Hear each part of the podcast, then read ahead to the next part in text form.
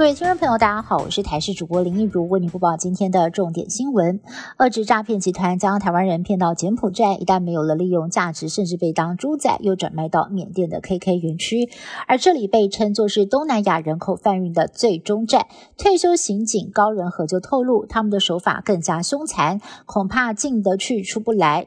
周围有四米高的围墙，而且还有特殊的兵部，手持武器来专门看守。受害人一旦不肯配合，不是遭遭到殴打凌虐，就是再到公海摘除器官，最后客死他乡。而根据曼谷邮报指出，KK 园区的主嫌佘志江遭到国际刑警组织发布红色通缉令，最近已经在泰国落网。我国在今天新增了1.5万例的本土确诊，22例死亡，而本土 BA.5 个案更是一次暴增33例。目前全国 BA.5 的阳性占比是百分之十五。指挥官王必胜表示，社区内 BA.5 的个案应该会逐渐的增多，以模型推估，本土疫情最快在两周之后会升温，到了下一个高峰期，单日新增确诊数最高可以达到六万例。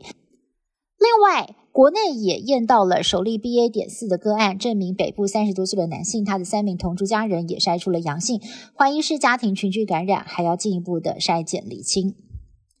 高雄前金区自强一路十四号下午突然发生了路面坍塌意外，地层严重下陷，道路龟裂，附近的七户民宅也倾斜，导致二十位住户无家可归，要到明天早上才能够入内拿东西。不仅如此，附近还有其他的民宅也受到了波及，家中墙壁、天花板都出现了裂缝。虽然经过评估没有伤害到主结构，但是民众已经不敢再住下去了。今年的台风季，台风数量偏少，强度也偏弱。到目前为止，生成的八个台风都没有对台湾造成直接影响。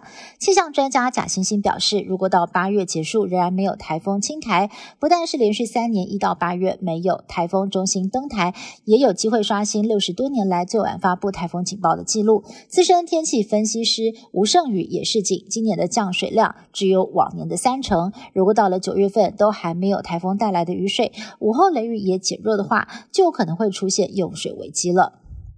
有第一线的医师发现，最近儿童急诊的就诊人数当中，非新冠肺炎的病毒感染症明显增加。推估过去两年被阻断的其他病毒，现在出现了反扑。另外，根据荷兰的最新研究，每八名确诊的成年人就会有一个人出现长新冠的症状。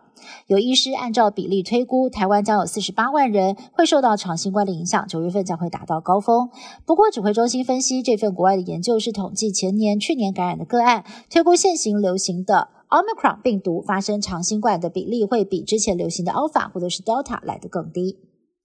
美国国会跨党派访问团旋风式的访台行程，在台湾停留不到二十一小时。由参议院外交委员会亚太小组的主席马基领军，在今天上午是先后拜会了蔡总统、立法院，也在台北宾馆进行午宴，针对国防还有供应链等相关的议题进行了交流。为了降低对中国大陆的刺激，访问团这一次的行程安排非常的低调，就连蔡总统的接见过程，基于台美默契，也都没有公开的对外开。开放，等到访问团离开台湾之后，才释出了画面。埃及第二大臣。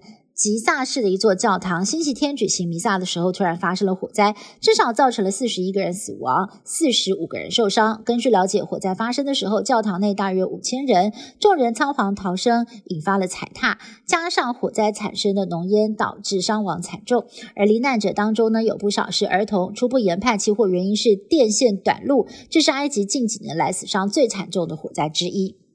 以上新闻是由台视新闻部制作，感谢您的收听。更多新闻内容，请您持续锁定台视各界新闻以及台视新闻 YouTube 频道。